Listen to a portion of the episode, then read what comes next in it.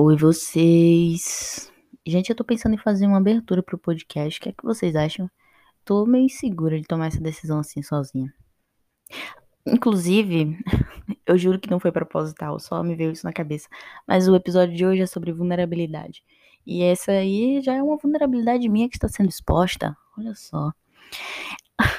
oh, Deus. Sabe quando a gente se pergunta se deveria ou não daquela pontinha de medo de enxergar algo que é genuíno. Eu tô tentando ser o mais direta possível aqui, mas existem muitos pontos a serem considerados. Eu vou começar com o mais conhecido, de mim, no caso. Eu sempre tive vontade de ter um podcast, mas como de costume, eu procrastinava o projeto e deixava a ideia para depois. Inclusive, muitos amigos meus fazem isso. Me mandam mensagem: Ah, Gel, tu acha que, velho, se jogue, só isso. Vocês já se pegaram travados no e se das coisas, como se a probabilidade de dar errado fosse maior que a própria coisa. Eu adoro experienciar novidades, me encantar por elas, me apaixonar com força. Eu nunca fui de meias palavras, meias intenções, meias verdades. E gosto disso em mim. Mas também entendo que algumas pessoas não estão preparadas ou apenas não querem enxergar a essência crua das percepções. Então você se questiona: por que falar se não for para ser escutado? E aí eu volto e pergunto: de que serve a comunicação se não para externar o que por dentro já se fez real? A vulnerabilidade não é sobre ganhar ou perder, é sobre ter coragem de se expor, mesmo sem poder controlar o resultado.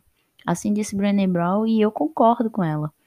Aceitar o medo, encará-lo para fazer valer a pena aquele frio na barriga de dizer eu te amo primeiro, dar o braço a torcer numa briga, dizer que sente falta, que está triste, magoado. Para mim, a vulnerabilidade tem a ver com ser fiel a si mesmo. Comunicar o que sente, sabe? E a linguagem pode ser libertadora ou restritiva, depende de como é que a gente vai usar. Se engasgar com o não dito dói, é o reforço de que o outro vai nos julgar, oprimir, ou pior, nos tolerar. Essa é a angústia de quem não se permite se mostrar. E eu nem acho que essa coisa de ser vulnerável seja algo que dê para evitar. Não estou dizendo que o melhor caminho é se abrir com todo mundo por aí, todo qualquer um. Só estou apontando que se esconder é tão forte que faz a gente sumir dentro de nós mesmos. Audre Lorde disse: Não me tornarei ainda mais vulnerável dando as armas do silêncio nas mãos dos meus inimigos. E por favor, não entenda por inimigos aqueles que nos querem mal, porque muitas vezes os que mais nos fazem sentir presos estão bem próximos a nós. E isso inclui até nós mesmos. Até onde você é capaz de ir por aprovação? De que vale ser alguém que você não é só para se sentir parte de algo?